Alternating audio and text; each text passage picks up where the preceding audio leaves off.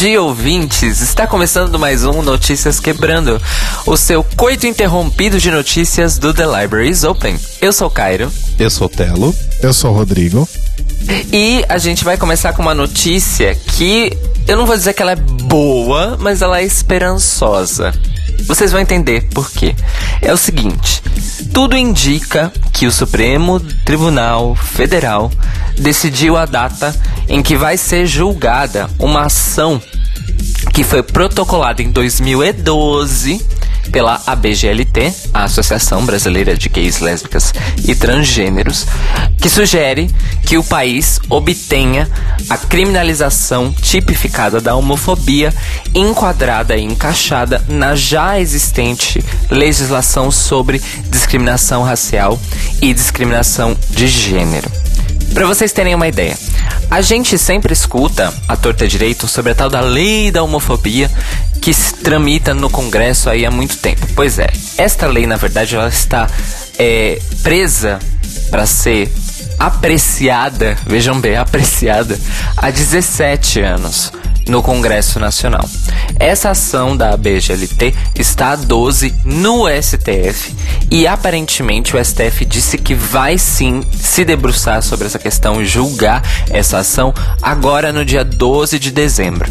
Se o parecer do STF for favorável essa, a essa ação, como ela infere uma mudança legislativa, aí sim ela vai ser levada para o Congresso Nacional.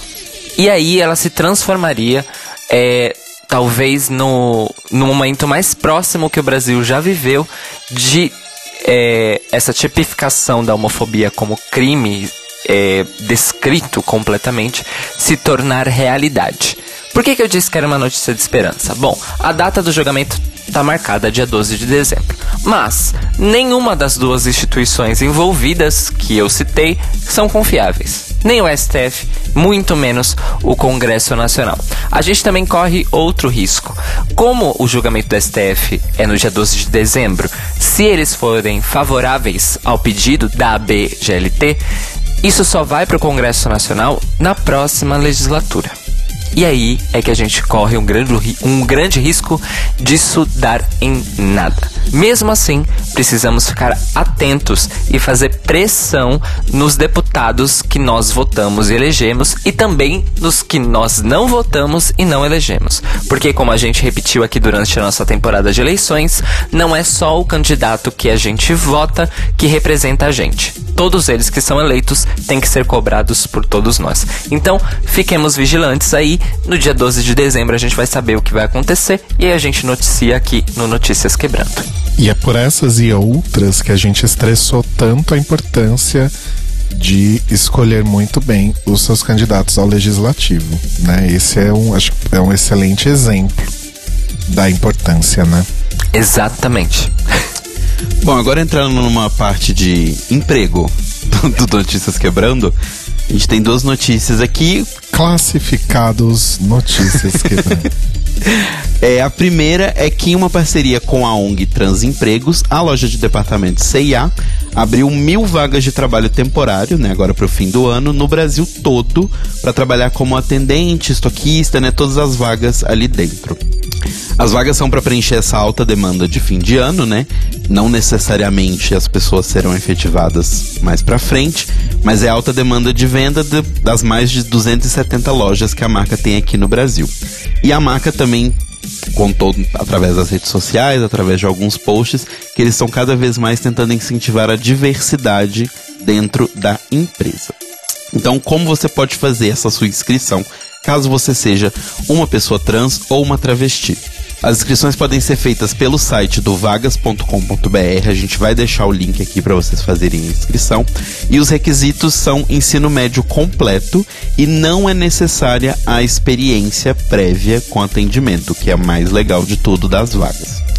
Mas algumas coisas eles falaram que eles vão levar em consideração, né? Inclusive estão na descrição da vaga, como pontos de destaque para as pessoas, que é um interesse em ampliar os seus estudos através de cursos de moda, obviamente que a empresa disponibiliza esses cursos, né, no durante, características de liderança e facilidade de lidar com pessoas, seja o público, o consumidor da loja ou os outros funcionários também. Então não tem necessariamente alguns requisitos que tiram pessoas da vaga, mas algumas coisas vão ser levadas em consideração.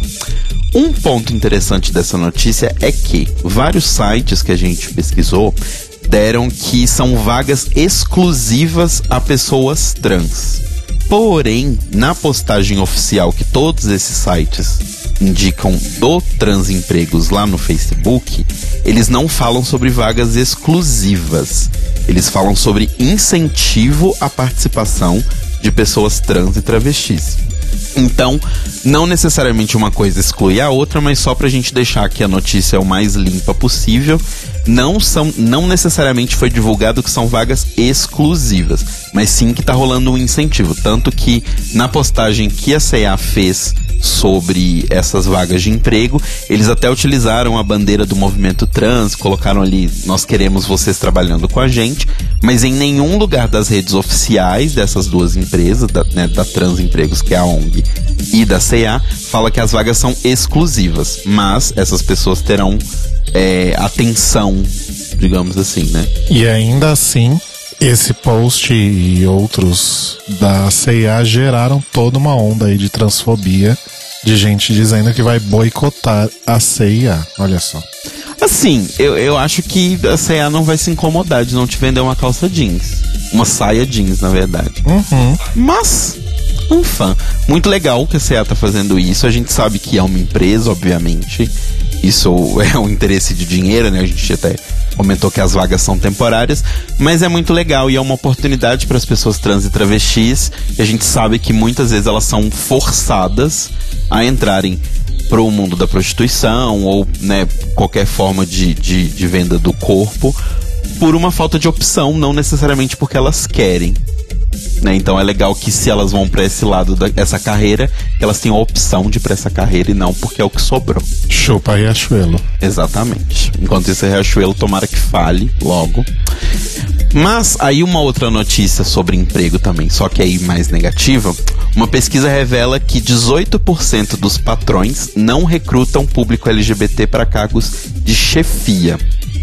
Né? Então, mesmo depois de muita luta nossa por igualdade e representação, uma pesquisa feita pelo site de recrutamento E-Lancers, E-Lancers, né, com cerca de 10 mil empresas, em junho revelou que 18% das empresas não contratariam esse público LGBT para cargos de chefia. Em 2015 o número era ainda maior, era de 38%, né? E 7% dessas pessoas também pesquisadas disseram que não contratariam LGBTs de forma alguma. Na, dentro da pesquisa, né, a região norte é a região com mais preconceito. 20% do, dos profissionais disseram que não dos profissionais de RH disseram que não contratariam alguém declaradamente homossexual na empresa. E outros 15 disseram que não admitiriam para determinados cargos, né? Então, seja, os cargos mais de chefia. E isso foi bastante discutido nos dias 6 e 7 de novembro, quando aconteceu no Rio de Janeiro o segundo Fórum de Cultura Mais Diversidade, que teve enfoque na participação de pessoas LGBTs, pessoas com deficiência, mulheres e pessoas da terceira idade na sociedade e no mercado de trabalho brasileiro. Eles falaram bastante sobre isso, de acordo com o Murilo Cavellucci, que é diretor de gente e gestão da Cato, que é também uma empresa de, de empregos aí, né, que participou da palestra. As pessoas se sentem muito mais engajadas em um ambiente onde tem aprendizado contínuo. Por outro lado, as empresas ganham porque percebem o retorno de diversidade por meio de uma maior produtividade e do envolvimento dos trabalhadores, né, que foi o principal tema aí do fórum, falando que quanto mais pessoas você tem diferentes dentro da empresa, quanto mais diversidade você tem ali dentro, mais as pessoas se sentem empolgadas para trabalhar E eu posso dizer por experiência própria que é real, porque a agência que eu trabalho hoje, hoje, no final de 2018, ela é muito mais diversa do que ela era no começo de 2018, e só isso já tornou um ambiente muito mais suportável e legal. É, vale lembrar também que, assim, a gente não tem dados ou números aqui, mas várias pesquisas já apontaram, estudos comprovam que as, também as mulheres sejam elas cis ou trans, né? Inclusive as mulheres cis também, a, podem até chegar a cargos de chefia, mas vão sempre ganhar menos do que um homem, né? Se for uma mulher negra, então vai ganhar menos ainda. Um outro estudo que também está aqui linkado nessa matéria, a gente vai deixar o link no post, foi um estudo feito pelo vagas.com e pelo Talento Incluir. Fizeram uma outra pesquisa, né, com uma outra amostragem e eles disseram que dos, dos profissionais de RH entrevistados por eles, disseram que 60% das empresas onde eles trabalham não tem um programa de diversidade de gênero.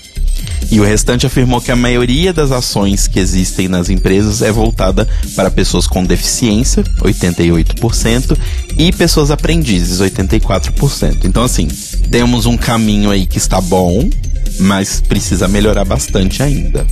E uma diquinha rápida aqui, só bem rapidinha.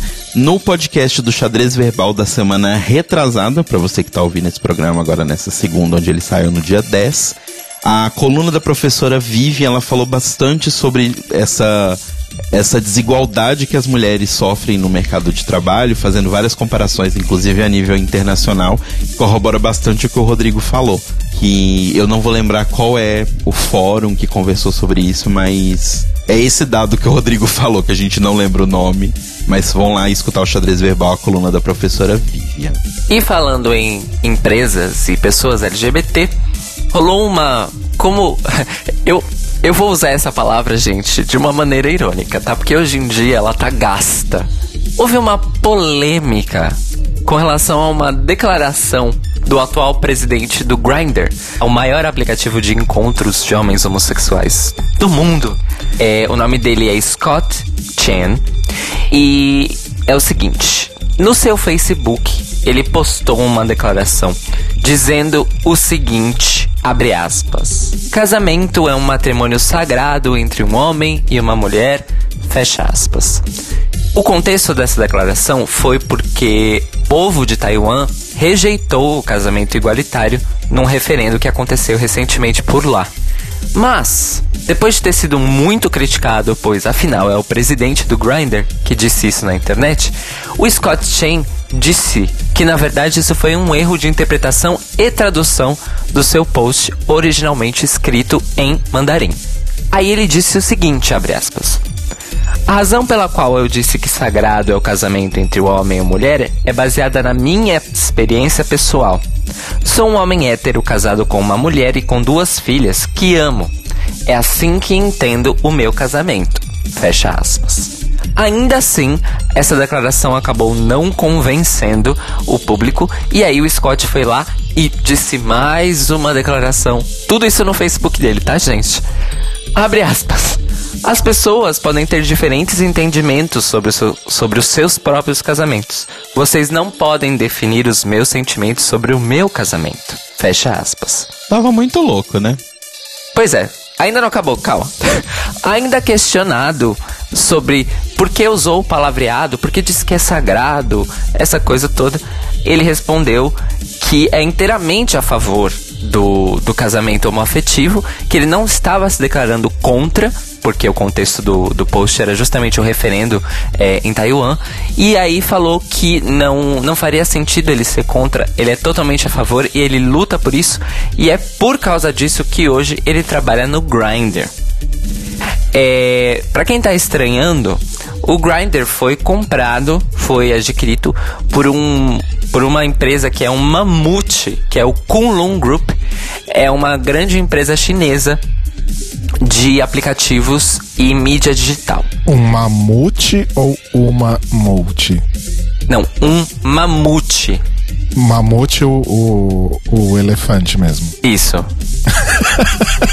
Porque é, é uma empresa que é a, gigantesca e ela é dona de muitos, mas muitos aplicativos. É tipo uma Tencent. é que a, a Tencent é de telefonia, não é? É de tudo, meu filho. Ela é de tudo. Mas então, na prática, ela é também uma multi. Sim. É, de fato, de fato. É uma multi-multi. Ok. Enfim, eu tenho que ser bem sincero com vocês, ouvintes do, do The Libraries Open Notícias Quebrando. Assim como eu comentei com o Telo e o Rodrigo enquanto a gente estava se preparando pra gravar, o que me chamou a atenção é o seguinte: como assim o presidente do Grindr é hétero? Eu posso especular um pouco em cima dessa declaração? Sempre. Talvez ele seja contra o casamento igualitário, né? É porque imagina só, digamos que todos os usuários do Grindr comecem a casar. E aí eles vão sair do Grindr. E aí? Nem todos vão sair, né? Ah, mas a maioria. Eu tô mais brincando do que qualquer outra coisa, mas Mas faz sentido o seu, o seu raciocínio, É, viu? eu levei a sério porque faz sentido. E a nossa última notícia aqui, já preparando o terreno para o Greg Reis, é que a nossa querida drag superstar Pablo Vittar ganhou o prêmio de brasileira do ano da música. Né, o prêmio aconteceu nessa segunda-feira, dia 3, aqui em São Paulo. É a premiação da Isto É, né, da revista Isto É, que é da editora 3, que, como comentei com os meninos, não conhecia a existência, achava que a editora da Isto É se chamava Isto É, não, não sabia que era uma outra empresa. Mas a Pablo ganhou o prêmio e ela fez um discurso muito legal, muito fofinho, agradecendo todas as oportunidades que ela teve. Ela falou, abre aspas, queria agradecer a todo mundo que acreditou numa criança viada nordestina. Queria agradecer a todos que me fizeram chegar aqui. Agradeço a todas as Marias, Fernandas, Dandaras, Pablos Vitari e todas as travestis, afirmou emocionada Pablo Vittar. Tem o videozinho bonitinho dela, né, recebendo o prêmio, a gente vai deixar nos links também para vocês verem. Pablo, que é assim, gente, enquanto ela não dominar o mundo, eu não vou, não vou estar satisfeito. Não é, não é nem questão dela, é eu é que não vou estar. E o plano de dominação de Pablo Vittar está indo firme e forte, porque tava até ouvindo Data Music de melhores do ano hoje. Pablo Vittar está dominando até o Data Music. Da- Pablo Vittar está indo longe demais. Ah, mas ela tá sempre lá. Não, eu digo, mas é porque no mesmo programa teve dois feats com ela e mais uma música dela. Sim. A música, inclusive, dela foi no Habla Espanhol, que pra mim é a melhor. Que é maravilhosa. E Pablo Vittar não está indo cada vez longe, mais longe demais, simplesmente porque Pablo não tem limites, né? Ela simplesmente vai. Então, o longe demais, na verdade, não existe. Né? Exatamente. É, nada a ver, mas só pra comentar também que a Letrux ganhou o prêmio de melhor show nesse, nessa premiação também e tirou uma foto lindíssima com Daniela Mercury. Arrasaram, duas divas. e fez um ensaio maravilhoso no Instagram da Linda Quebrada, das duas tirando fotos. As duas rindo, tipo assim, acho que não sei se era um fotógrafo ou se era alguém tirando foto, mas as duas rindo. E aí as fotos é uma mais borrada e mais maravilhosa que a outra, e mais fechada. Sabe quando a foto vai fechando na cara das pessoas? Muito bom. Essas fotos foram tiradas no Women's Music Event, que é o evento de música das mulheres. E ah, é outro, é outro evento. Ah, é outro evento? Não, não é esse mesmo? não, é outro, é outro. Então foi nesse Women's Music Event que a Letrux ganhou o prêmio. Não foi nesse da Pablo, eu achei que era o mesmo. Inclusive, melhores amizades do pop, né? Letrux, é, Lin e Lineker. Melhores amigas. Bom, vamos então pro boletim Drag Race, o seu drops semanal de notícias sobre RuPaul's Drag Race e correlatos. Nós já temos aí, vazou, entre aspas, uma lista dos episódios da quarta temporada de All Stars, que revela os títulos dos episódios, mini sinopses e vários detalhes do que vão acontecer nos episódios, nos 10 episódios dessa temporada e entrega aí também muito dos plots da temporada, né, do, do roteirinho de All Stars 4. A gente vai usar essa lista muito como pauta aí do domingo dos spoilers, né, a partir da semana que vem. Então a gente não vai entrar muito em detalhe na lista agora nesse momento. O que a gente vai compartilhar é que neste episódio, neste primeiro episódio de All Stars 4, que vai ao ar nessa sexta, é, vai ser o, o Variety Show, assim como já aconteceu no segundo e no terceiro All Stars. E um dos jurados convidados é o querido por uns, odiado por outros, Santino Rice, que vai dar aí as caras para falar um oi depois de ter deixado aí o elenco fixo de Drag Race depois da sexta temporada e ter feito uma aparição lá, uma participação especial em um walkthrough de um dos episódios da sétima temporada. Então, se você tá com saudades aí do Santino, ou se você é, é da New Generation e não chegou a ver as temporadas com o Santino, você vai poder conhecê-lo ou matar as saudades agora nessa sexta-feira, na estreia do All Stars 4. Né? Vamos acompanhar. Literalmente, vamos acompanhar. É, outra notícia aqui bastante interessante dessa semana passada é que RuPaul's Drag Race ultrapassou Game of Thrones e se tornou a série mais popular no Reddit. O Reddit é aquela coisa, né, esquisita, meio fórum, meio redes sociais, meio meio board de discussão e afins, onde as pessoas falam várias coisas e tecem várias teorias de conspiração sobre o mundo, enfim, um, um, praticamente um universo paralelo da internet, né? O Reddit, que é sempre fonte de informações e grandes spoilers de todas as séries por aí, né?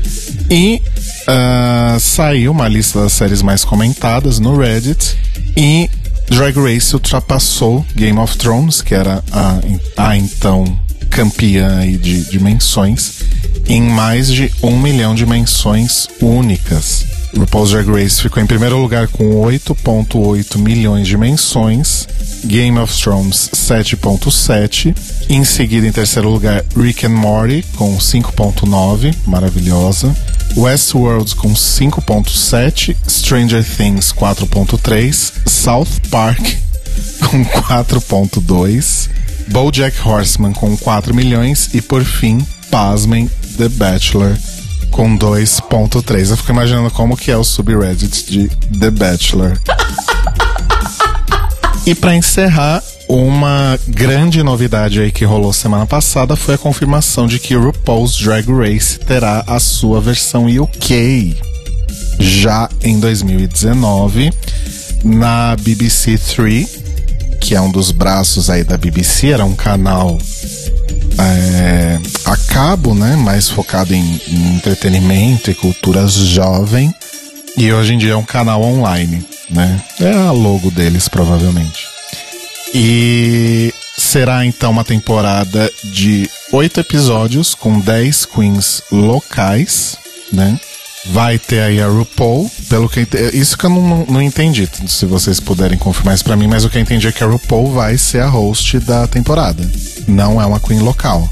E a Michelle a jurada. Michelle continua sendo a jurada braço direito e a proposta é que a, o outro ou outra jurada fixa seja é uma pessoa britânica. Não sei se eles vão. Charlie Hines.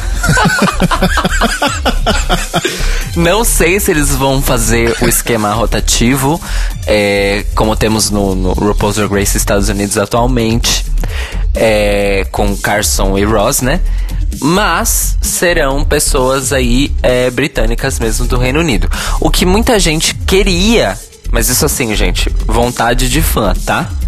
É que fosse realmente uma drag queen é, britânica a, a, a outra jurada fixa. Não sei se isso vai acontecer, mas é, eu fiquei muito feliz com a notícia. Mas depois, lá no, na biblioteca, me lembraram que isso significa que ano que vem a gente, se pá, vai cobrir quatro temporadas de Drag Race. Uhum. Porque vai ter o restinho do All Stars, que começa agora, décima primeira temporada, primeira temporada brasileira que supostamente estreia no segundo semestre, e Drag Race Reino Unido, que também supostamente estreia no segundo semestre. Já tem outras uh, competições locais de Drag Race que a gente nem fala a respeito há algum tempo. A do Chile, por exemplo, a gente nem chegou perto. E olha que tá aqui na América do Sul. E a RuPaul confirmou aí que tá super animada para celebrar o carisma, uniqueness, nerve and talent das rainhas da rainha E antes que alguém pergunte, sim, seria incrível ter a Meghan Markle com a gente. Já estamos até preparando um Royal Mother to Be Runway Challenge. A Meghan Markle é a duquesa de Sussex, Sussex que é a esposa né, do, do príncipe Henry. E é isso, gente. Então teremos aí RuPaul dominando Londres, London, em 2019 e que o Brasil, né, de acordo com as informações que temos. O Notícias Quebrando de hoje teve informações do Observatório G, do Gay 1, do Ibaía, do Observatório do Cinema e do site da BBC. E a gente também agradece a nossa querida Ilse Scamparini, mais conhecida como Tata Finoto, lá do PQPcast. Beijo, Tata. E um beijo também pro Wikipedia, que fez um, um, um frila de use ali e mandou a listinha dos, dos resumos dos episódios pra gente no Twitter, da, do All Stars 4. Indicações da semana. Eu vou começar então, faz tempo que eu não começo. É, a minha indicação então é o Projeto Humanos, que é um podcast do Ivan Mizanzuki, lá do Anticast. É um podcast diferente, ele é um podcast de storytelling, ou seja, ele conta uma história. Cada é, são é, episódios seriados, né? Então cada temporada é um tema específico. O tema dessa quarta temporada é o caso Evandro, também conhecido aí como o caso das bruxas de Guaratuba, que é uma história real acontecida no Brasil, na cidade de Guaratuba, no Paraná em que um menino desapareceu em abril de 1992 e foi encontrado dias depois com as vísceras para fora, sem olhos e etc. E sete pessoas foram incriminadas, supostamente teriam feito aí um ritual de magia negra com o garoto. Porém, a história tem milhões de desdobramentos inclusive aí de vieses políticos na época, né? Foi a época que o que o Requião foi eleito que era governador do Paraná.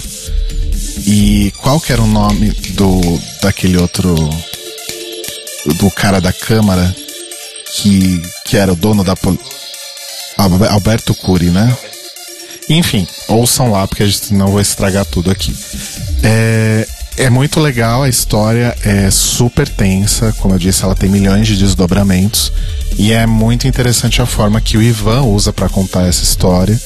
Ele vai e volta em alguns pontos e aí quando ele volta, muita coisa fica clara, outras ficam mais obscuras ainda, mas é a graça da coisa, né? E ele teve acesso a todos os autos do processo, são mais de 60 mil páginas, pelo que ele comentou acesso a fitas de vídeo dos, dos julgamentos, dos, dos diversos julgamentos dos sete acusados, gravações em cassete, então teve material pra cacete. Ele fez entrevistas com jornalistas e com pessoas envolvidas na história lá na época. Então é um trabalho muito interessante que ele está fazendo aí desde 2016, mais ou menos, né? E serão em torno de 20 episódios. Ele não terminou ainda a temporada, mas até o momento serão 20 episódios. Seis já estão disponíveis. Vai rolar um, um hiato aí e volta em fevereiro. É, eu ouvi esse sexto episódio nesse dia em que a gente está gravando o, o Notícias Quebrando. E já tô desesperado para fevereiro chegar. E uma coisa também que contribui muito para pro programa, pro, pro podcast realmente pegar a gente de jeito e criar essa expectativa são os cliffhangers do final de cada episódio e a trilha sonora maravilhosa do Felipe Aires. São temas assim de, de pontuação, de, de, de vírgula, de passagem de tempo, de, de, dos depoimentos e, e afins. Que, sério, às vezes eu tenho vontade de me enfiar embaixo da mesa de, de tanto medo que eu fico com as pontuações da, da trilha sonora. É realmente muito, muito, muito, muito foda. Então escutem o Projeto Humanos. Uh, é extremamente interessante. As outras temporadas eu não ouvi ainda, mas vou aproveitar o hiato para ouvir. Tem uma temporada que fala sobre os refugiados da Síria. Aí a terceira é O que faz um herói. O que faz um herói. E a primeira é As Filhas da Guerra, que é sobre a história da Lili Jaffe. Então, é realmente muito, muito, muito interessante e vale prestigiar esse puta trabalho que o Ivan teve. E nessas horas dá até vontade de, de, de aceitar o merchan dele e fazer o curso de storytelling dele. Na hora que você vê na prática o resultado, né? Então, vale muito a pena. Ouçam aí o Projeto Humanos projetohumanos.com.br ou então Spotify, dá para assinar feed, mesma coisa de qualquer podcast. Bom, a minha indicação da semana é um filme que está disponível no Netflix, então ó, tô facilitando aí para os nossos ouvintes, já que minhas últimas indicações foram todas dependentes de meios exclusos. É, é um documentário chamado Duas Catalunhas que saiu no Netflix há mais ou menos um mês, um mês e meio, e ele faz uma investigação, uma cobertura muito completa, inclusive muito além da cobertura de mídia que a gente recebeu no Brasil, é, do episódio, do último episódio é, de tentativa de, de independência da Catalunha, que deu aquele bafafá todo e agora a Espanha vive aí uma, uma, uma crise política também um pouquinho acentuada por causa desse episódio, porque os espanhóis descobriram que o governo espanhol não é tão democrático assim depois é, da prisão dos líderes independentistas é, pelo governo central espanhol. Ele se chama Duas Catalunhas porque ele literalmente acompanha é, lado a lado as trajetórias de campanhas, lideranças e pessoas que são a favor da independência da, da Catalunha e contra. É, então ele acompanha desde o ressurgimento da, do sentimento independentista, passando pelas é, eleições de emergência da Generalidade da Catalunha e terminando na situação é, de refugiados e presos políticos devido aí a toda essa história. Porém, ele traz um elemento a mais que a gente normalmente não vê em coberturas jornalísticas e documentários desse tipo, que é a terceira via, que são as pessoas que não, não têm uma, uma opinião, vamos dizer assim, concreta com relação a se elas são contra ou a favor a independência, mas elas preferem analisar o, o, acontecimento por ele próprio. Ou seja, é, precisava mesmo ter acontecido isso? Precisava mesmo a gente ter passado por isso? Precisava mesmo dessa violência? É, quais são os equívocos de um lado e do outro? É, então, assim, ele não é um documentário maniqueísta, ele realmente não assume lados, apesar de, no final, ficar bem claro que se teve algum vilão nessa história, não foi nem os independentistas, nem as pessoas que queriam que a Catalunha ficasse é, na Espanha, mas sim o governo central espanhol, que inclusive descumpriu é, vários acordos aí referentes a tanto a ONU quanto a União Europeia referentes ao uso de força policial, é, violações de direitos humanos, violações de direitos políticos, essas coisas todas. Então, assim, é extremamente é, complexo e muito, muito, muito bem feito este documentário. Duas Catalunhas no Netflix, recomendo muito. E a minha dica dessa semana vai ser rapidinha, mas é muito legal, que é um desenho que a gente viu. No Netflix também está disponível lá, é uma série animada, que é o Príncipe Dragão. Que eu tava querendo assistir há muito tempo, eu já tinha ouvido falar muito bem da animação, porque ela tem é, pessoas da, da, da, produção de. que foram envolvidas né, na produção de Avatar, a lenda de Aang, no, na sua equipe. E eu tava muito interessado em ver. E a gente assistiu a temporada é super rapidinha, tem oito episódios de, de 20 minutos. E eu e o Rodrigo gostamos bastante, quer dizer, acho que a gente gostou, você também gostou. E a animação é bem legal, assim. Ela é um pouco diferente do que a gente tá acostumado com Eng e Korra, porque como ela não é uma animação feita à forma tradicional, ela é feita em 3D, ela é um pouco mais chunk, assim. A animação não é tão fluida quanto você tem aquela impressão de, de animação por desenho em célula. Mas não atrapalha nem um pouco, assim. E, e, e os efeitos e tudo mais, e até a história. Apesar de que como é uma temporada curta, eu acho que eles estavam mais fazendo um build-up do mundo, assim, a história até que anda pouco. Né, pra frente. É mais um, os oito episódios são mais um build-up. Mas me animou bastante para esperar uma próxima temporada. E eu acho que é muito legal. E eu que sou meio das, dos misticismos, adorei a magia na série, como eles apresentam. Então achei bem interessante. Seria muito divertido jogar um jogo daquele mundo. É muito legal. Então assistam Príncipe Dragão, é bem rapidinho, bem gostosinho, passa super tranquilo. E eu espero que venha confirmado uma próxima temporada. Me assim, acho que já tá confirmado, mas eu espero que seja um pouquinho mais longa e que a história ande um pouco pra frente, porque eu fiquei interessado, mas agora eu quero que aconteça alguma coisa, sabe?